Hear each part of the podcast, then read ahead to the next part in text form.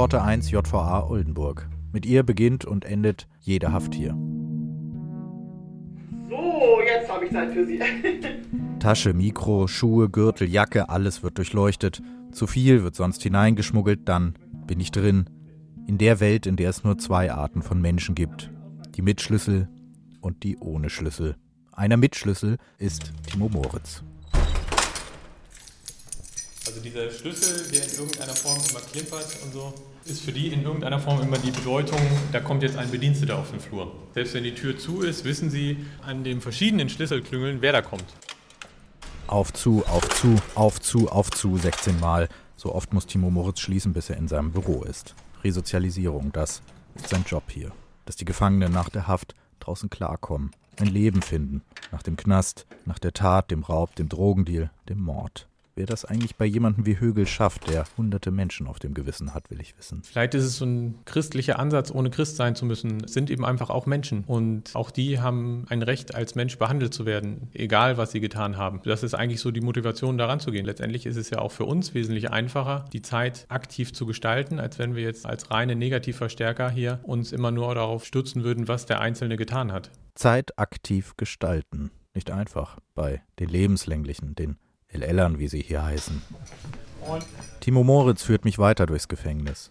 Was mir sofort auffällt, die Türen der Zellen sind offen. Gefangene reden, Geschäftigkeit, ein Kicker, ein Billardtisch. Ich treffe Ali, der, wie Moritz sagt, großen Mist gebaut hat. Mehr muss ich nicht wissen. Nur dass Ali schon lange im Knast ist. Und es wohl noch lange sein wird. Ja, danke. Fühlt sich die Zeit im Knast anders an als draußen? Ja, definitiv. Draußen sagst du, ich gehe jetzt mal eine Stunde joggen, komm wieder, dann kannst du dies machen, kannst das machen. Du hast ja einen vielfältigeren Tag als hier drin. Aber hier drin gibt es ja immer nur denselben Ablauf, deswegen. Ja. Ali bringt den Satz nicht zu Ende, macht nur eine wegwerfende Handbewegung. Die Zeit im Knast, sie verliert offenbar jeden Bezug zur Welt. Man bekommt ja hier einfach nichts mit. Selbst da, wo man wohnt, die ganze Gegend, die ändert sich. Es kommen vielleicht neue Gebäude hinzu, es kommen Schulen hinzu oder sonst irgendwas. Und hier drin, man kriegt ja einfach nichts mit. Und sonst, wenn man dann entlassen wird und sieht, was sich wirklich verändert hat, dann realisiert man vielleicht, dass man wirklich für so eine lange Zeit weg war. Vorher ist es ja einem gar nicht wirklich bewusst.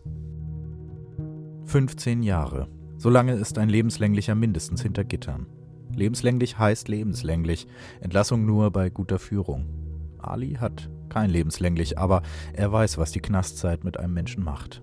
Also ich bin jetzt mittlerweile im 26. Monat. Also das sagt man hier so, ich bin im 26. Monat. Und erst wirklich realistisch ist das, wenn man mit jemandem telefoniert, der sagt, das hat sich geändert, das ist neu gekommen oder dies ist neu gekommen. Wie beispielsweise, als ich reingekommen bin, gab es noch ein iPhone 6. Jetzt mittlerweile gibt es hier ein iPhone 10. So, und wenn ich jetzt überlege, dass wirklich jemand 15 Jahre lang im Gefängnis sitzt, der hat das iPhone gar nicht mitbekommen. iPhone 10. Das klingt so banal. Und doch ist es gerade die Unmöglichkeit, an der scheinbaren Banalität des Alltags teilhaben zu können, die den Knast so schwierig macht. Anna Abraham, stellvertretende Anstaltsleiterin, erklärt mir, dass Lebenslängliche nach zehn Jahren zumindest Freigang bekommen können. Selten und gefesselt an einen Beamten.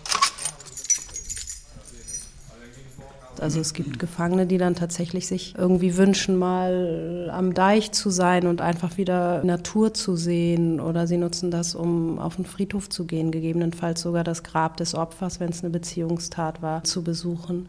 Das nennt man eben Ausführung zum Erhalt der Lebenstüchtigkeit.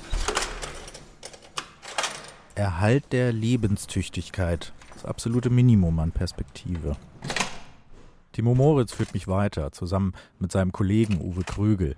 Ein Hühne von einem Mann, freundlich, aber er kann auch anders, das merkt man. Sie wollen mir zeigen, wo sie den Gefangenen zumindest etwas Perspektive bieten können. Das ist der sogenannte Langzeitbesuchsraum äh, mit einer Schlafcouch, mit Spielen für Kinder, mit einer Mikrowelle, Radio und einer Toilette mit Duschmöglichkeit.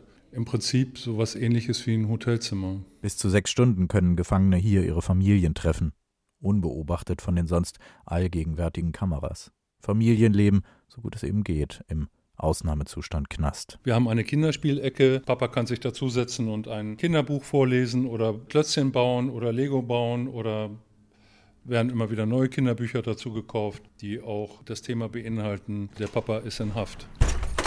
Der Raum wirkt skurril auf jemanden von draußen aber hier drin hat er einen klaren Zweck. Also wenn die Beziehung über die Dauer der Inhaftierung intakt gehalten werden kann, Es ist natürlich ein Aspekt, der später dazu dient, dass sie eben nicht wieder straffällig werden, weil natürlich eine funktionierende Familie ein gewichtiger Punkt sein kann, zu sagen, da habe ich jetzt auch was, was ich verlieren könnte, wenn ich eben wieder straffällig werde. Sozialer Empfangsraum draußen, so nennt Timo Moritz das. Lebenslängliche haben ihn fast immer verloren. Gerade bei Lebenslänglichen stellt sich häufig die Frau natürlich die Frage, äh, möchte ich die nächsten 15 Jahre beispielsweise die Kinder alleine erziehen oder möchte ich eben ohne Mann leben und ihn hier immer besuchen? Im Kontrast natürlich zu, ich beendige die Beziehung zu diesem Inhaftierten und suche mir gegebenenfalls draußen einen neuen. Und die Inhaftierten hier drin haben davor natürlich eben große Angst, weil ihnen das auch bewusst ist.